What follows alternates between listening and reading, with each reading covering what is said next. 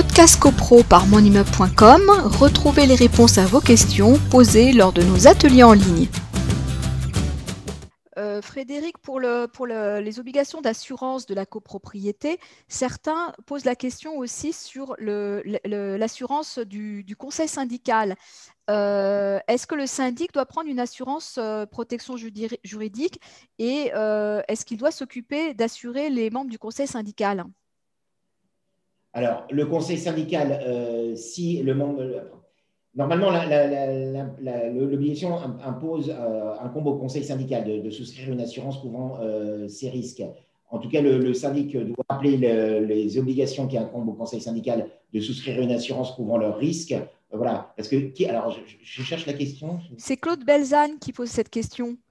Euh, le syndic doit-il prendre une assurance protection juridique? Doit-on avoir une assurance spécifique pour le conseil syndical? L'assurance protection juridique, c'est encore, autre chose. C'est-à-dire que l'assurance protection juridique, elle est facultative. C'est-à-dire que si notre copropriété est assignée, euh, elle bénéficie d'une protection juridique. Alors souvent, les copropriétaires pensent que le fait de souscrire une assurance protection juridique, c'est la panacée. C'est-à-dire, euh, il peut nous arriver quoi que ce soit. C'est bon, on a une assurance protection juridique qui va couvrir les frais de procédure. Alors, on va rappeler qu'il faut, enfin, on va mettre un sérieux bémol par rapport à ça, parce que même si vous comparez les assurances protection juridique, le plafond d'honoraires qui est proposé par ces assurances protection juridique, ça peut contribuer accessoirement, voire très accessoirement, aux frais d'une procédure. Ça peut présenter un avantage, par exemple, si une copropriété euh, euh, est une copropriété récente, c'est-à-dire encore sous la décennale, et qu'à un moment donné, bah, l'assurance dommage-ouvrage refuse de prendre en charge un certain nombre de travaux et que le syndic, avec les membres du conseil syndical, après avoir consulté un architecte, considère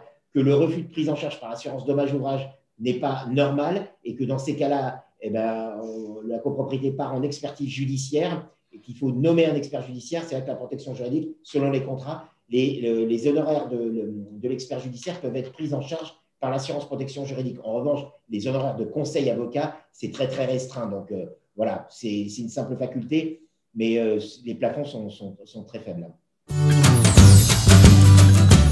Podcast CoPro par monimmeuble.com, retrouvez les réponses à vos questions posées lors de nos ateliers en ligne.